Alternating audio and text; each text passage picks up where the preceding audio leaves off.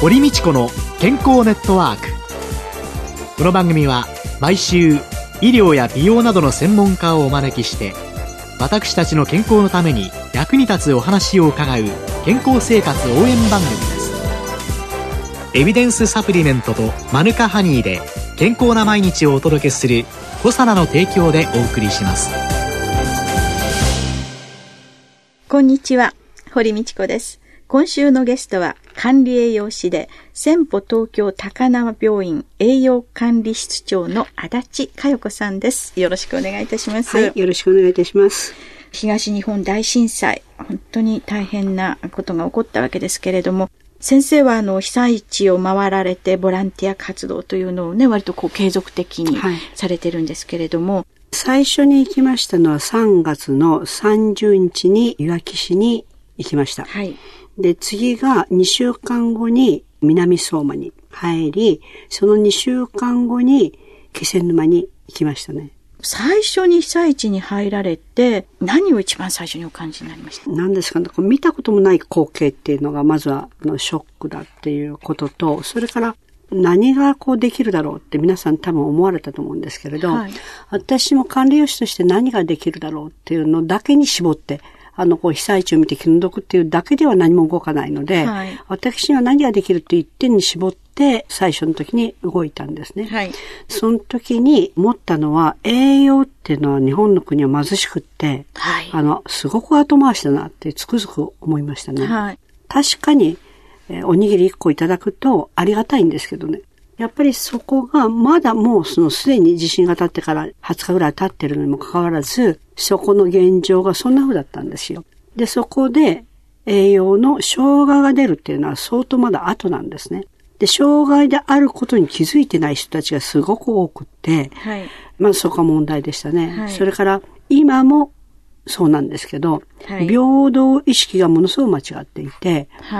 す、べ、ての人に同じように配る。っていうのが間違いで、そこに個体差があって、エコ引きではなくて個体差を持って接しなきゃいけないというところが、実にできてないと。うん、そこが、自分が行った時に医療団に自分の中たちの職種が入っていなかったもんですから、はい、そこに入って、私はあの、ご寝押しで入っていったんですけれど、うん、まあ、それが非常によくって、で、何かというと、共有しての全ての人に足りないものと。で、特別な人っていうのが、それはリスクがある人ですね。その人たちをより手前で救えるっていうことが自分のやるべきことかなっていうのはそこで痛烈に感じたんですね。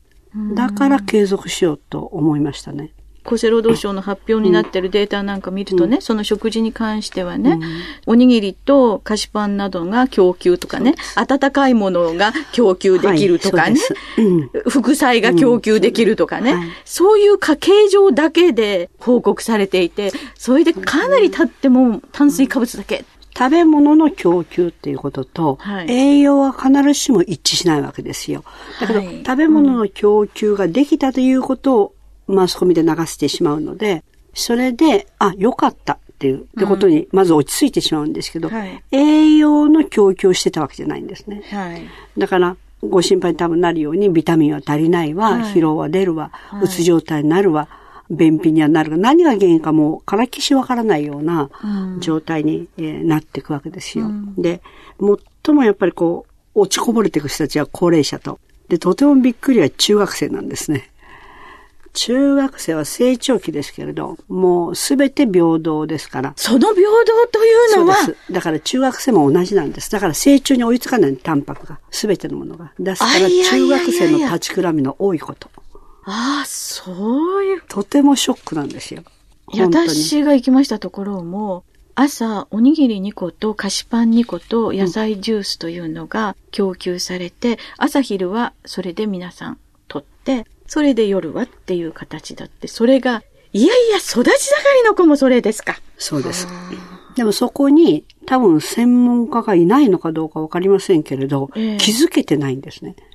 ら子供の栄養相談が何と多いことかっていうのはびっくりしました。じゃあまず先生は被災地に行って、そういう問題点が発見できた。うん、そうするとじゃあこの問題を解決するためにっていうので。おっしゃる通り。一人では解決がつかないんですよ。はい、で私のやったのは最初の時にはうちにいたドクターと、朝4時起きして12時に帰るっていうピストンで、つまり新幹線も何も動いてないちょっと、私は車を持ってないので、ええ、それで日帰り日帰りでこう行っていたんですね。で、まあそのドクターの車に荷物を運んで行ったんですね。え、被災地で一人頑張ってみても何にもできない。で、それを日本栄養士会ももうその頃に方向づけをしてたんです。ボランティアを派遣するという方向で、はいはい、で、まだボランティアは入ってなかった。何をやろうとしていいかわからなかったっていうのがあって、はい私はもう少し個人的に早く入ったんですね。で、そのすべてのことを栄養士会の会長とつなげていったんですよ、私。それでないとダメってことと、それから現地の栄養士さんっていらっしゃいますね、保健所とか。そこにもう飛び込みで電話しといて入って、そこからどうしたらこう広がるかっていうことをやり、向こうの支援センターのドクターたち、病院のドクターたちとつないで、そこからあの支援物質をどういうふうにして渡していただいたらいいのかってことを自分が集めたものとかいっぱいありましたので、買ったものとか、それを説明しながら配るってことも、同時にするってこともやったんですね。で、その輪を広げていかないといけないので、えー、栄養士会中組織と向こうの現地の人たちと非常にコンタクトを良くして、足りないものはもう個人的に送るっていう。それから個人的に集めて送るってこともしたんです。宅急便でですね。えー、それは今まで栄養士会さんとして、あの、いろんな震災があったわけですけれども、うん、そういう何か栄養士会としての取り組みというのはそれがね、今回やっぱり初めてなんですね。はいはい、だから栄養士会として初めてからマニュアルもないし、どのようにしていいかがわからないんですね。あまりに広く。うん、じゃあ行きましょうって言っても交通の便がないとか、はい、対応が遅れてくるわけですよね。組織としては作ったんですけど、ボランティアを一人も派遣できてない事態になったんですよ。マニュアルはあるけど経験がなかったっていう一つと、それから相手が求めてるのを把握しきれなかったっていうのが、所蔵の遅かったところかもしれない。やる気はあったんですね。で、それも初めてだったもんですから、誰かが指揮するにしてももう何でも OK って形で、私はだから栄養士会長の許可を得て、何でも OK っていう形でやらせていただいたんですけども、初めて尽くしだったんですよ。あの、やっぱり専門家だからこそ見てわかることがあるわけですよね。あります。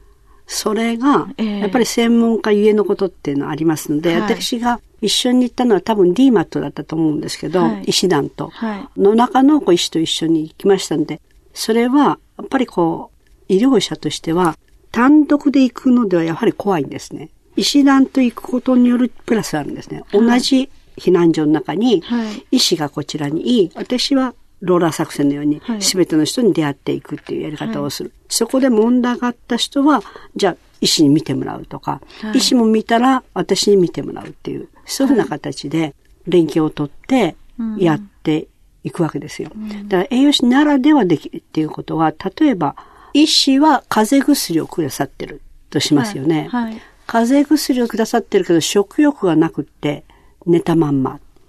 じゃあビタミン B 群が足りないかっていうことではなくって、サプリメントをもらってる。だけど食欲がなくて寝たまんま。そうすると、どうも周りの素人の人たちがみんな寄って、17歳の男の子に言うのには、風邪で熱があるから水分取らなきゃいけないって言って、水分一生懸命取るわけですね。うん、何が起きるかっていうと、低ナトリウム結晶が起きるので、食欲不振になるんですね。あ、そうか、水ばっかりそうです。だからすごい。ミネラル取れてるんですね。そうです。だから、そのことが気づけてない。水分取らなきゃって取っていて、それが違うよってことを、じゃあ誰か今まで医師に見てもらいました。うん、で、ビタミンも足りないから B をもらいました。うん、でも、それを気づいてないからひたすら食欲ないのって水分取って、15と17歳の男の子が寝てるわけですね。あイオン飲料だとかね、梅干しだとかっていうのがちょっと浮かべた。おっしゃる梅干しがまたね。だからそこまで気づかないわけですよ。それから手頃に、あの、うん、台所に梅干しがあればいいんですけど、体育館の中ですから、うん、それはもう当てがいぶちですよね。うん、さらに、まあご存知のように、平等意識ですから、飲む点滴液に近いようなものが、うん、あったにもかかわらず、すべての人に平等に配られる。それは非平等なんですね。そういった時に取らなきゃいけないのが、いざとなった時にそういったものがない。これはね、先生、大衆薬も同じ状況のことを言われましてね。同じですか？目薬が欲しい。え、目薬こんなにあるじゃないですか。うん、でも人数分はないんです。おっしゃる通り、もう同じことをいくつも体験しましたよ、本当に。ですよね。700人分いるのかみたいなね。この700人分の目薬いりませんよ。本当に。え、何この平等意識っていうのは、もう痛烈に思いましたけれども。誰が仕切ったんでしょうね、それ本当に。でも今回のことを先生まとめて、えー、日本の失敗もある。はい、だとしたら予防としてどうするってことと、うん、サプリメントにしても適正に使われてないっていうのがある。はい、だからその対応が遅い。えー、目薬もそう。はい、そうすると、なんかそれを動かす人っていうのがね、いるんですね。はい、だからそれをどっかでまとめて、もう少し落ち着いてきたんで、いろいろなマスコミでメッセージを流していかないといけないですね。確かに。そうですよね。おかしい、本当に。で、欲しいものっていうのを言われた時には、薬はもっとややこしくなりますのでね。うん、それ飲んで副作用起こったら誰が責任取るんですかっていうね。そうなんです。血液検査して効果評価をすぐ見るわけじゃないんですからね。えー、っていうサプリメントのが安心です。えー、そういう意味では。ものがあるんだけれども、本当に必要な人のところに、情報と一緒に届けてないっていう。本当に。そこの人間。人がいるんですよ。本当に人、うん、教育された人がそこに行くっていうことの仕組みを考えていかないとダメですね。そういう意味で、先生がお入りになってから見えたことで、うんうん、先生じゃないまあね、カレー屋さんにもいろいろ おいでになりますでしょうから、お気づきにならないことも い。らっしゃるでしょうから、で、全然お気づきにならない人が言ってもらうとまたちょっと困っちゃうわけで、そでね、そのために、みんなが気づいたり、みんなが対応できるようにするためにっていうのは今後何かそうですね。私が今やってるのは、おっしゃった通り、被災地に入って、いろんな人が来て、例えばその、えー、何々を取ってって言った時に、園芸の食品をとって園芸って何ですかっていう栄養士さんも来ていたので、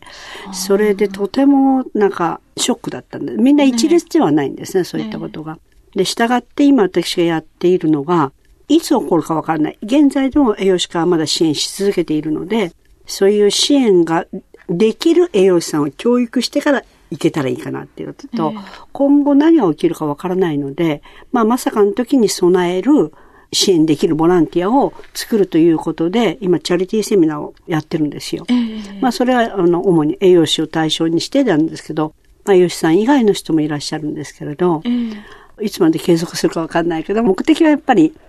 今と今後と、人を育てる。うん、人を育てないと、私一人でできる範疇は決まってるので、としたら、人を育てていかないと、適正に皆さんからいただいた商品も適正に配布されない。だからそれもとても良くないので、人を育てるってことを今継続してやり、もう一つは、ね、本を出すってことを今すごい至急に作ってるんですね、えー、そこにはサプリメントの使い方とかも含めて書こうと思って、今もう書いてるんですけどもちろん。えー何かあった時のその栄養素の問題と、うん、そして足がつったりとかいろんなことが起こってくる、うん、その時に簡単な対処薬の使い方とセットになるといいですよね。本当に先生、本当にそういうことですね。はい。では来週は被災地の活動の実際について伺います。今週のゲストは管理栄養士で先歩東京高輪病院栄養管理室長の足立佳代子さんでした。来週もよろしくお願いいたします。はい、よろしくお願いいたします。健康な毎日を送るために気をつけていることはありますか？自分の健康は自分で守る時代です。科学に裏付けされたサプリメント大自然の恵みマヌカハニー。あなたの健康に貢献したいと願っています。私たちはコサナです。ここでコサナから番組リスナーの皆さんへプレゼントのお知らせです。1日あたりの摂取量に制限のない新しい食物繊維アルファシクロデキストリンに燃焼系アミノ酸と言われるカルニチンを加え、ブルーベリー味で食べやすくしたダイエットサプリ、ピュアファイバーカルニチンプラスを番組お聞きの10名様にプレゼントします。ご希望の方は番組サイトの応募フォームからお申し込みください。7月29日到着分まで有効。当選者は8月1日に番組サイト上で発表します。コサナのピュアファイバーカルニチンプラスプレゼントのお知らせでした。コサナワンポイント情報のコーナーです。今週は私、コサナの鴨井和文が東京九段にある統合医療ビレッジプルミエールクリニックを訪ねてお送りします。院長の星野泰造さんです。よろしくお願いします。よろしくお願いいたします。まず、あの、こちらのクリニックのご紹介を少ししていただけたらと思います。私たちはですね、細胞医療って言いまして、患者さんの血髄液とか骨髄液、そういうまあ患者さん自体のその細胞を使って、癌に対する治療とか、あるいはまあ再生医療って言いまして、あの、脳梗塞とか心筋梗塞とか、あるいは肺の悪い方をまあ再生させる。あるいはその、美容の面で肌のまあたるみとかシワを取る。あるいは発毛です。まあ、あの、薄くなった毛を早かすと。再生医療というのを研究所をまあ持ちながらしております。再生医療ということなんですけれども、これはあのどういう病気であってもその再生という考え方で治療ができるというふうに理解していいんでしょうかね。ある部分の臓器の働きが悪くなる。例えば脳とかあるいは腎臓とかそういうもののまあ機能が何らかのダメージを受けて傷ついてしまう。それは新しくまあ研究室で育ててまあ戻してあげると。いうようなまあ治療法なんですね。ちょっとあの今まであの医療というところであの皆さんが知ってる私も知っているというところとは少し違った内容の最先端の医療ということのようでございますので少し詳しい話また来週お伺いしたいと思います。コサナワンポイント情報今週は私コサナの鴨井和文が東京九段にある統合医療ビレッジプルミエールクリニックを訪ねて院長の星野泰造さんに伺いました。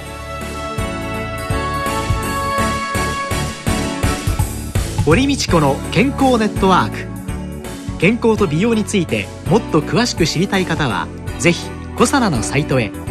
検索で「コサナ」カタカナで「コサナ」と入力してください。この番組はエビデンスサプリメントとマヌカハニーで健康な毎日をお届けする「コサナの提供」でお送りしました。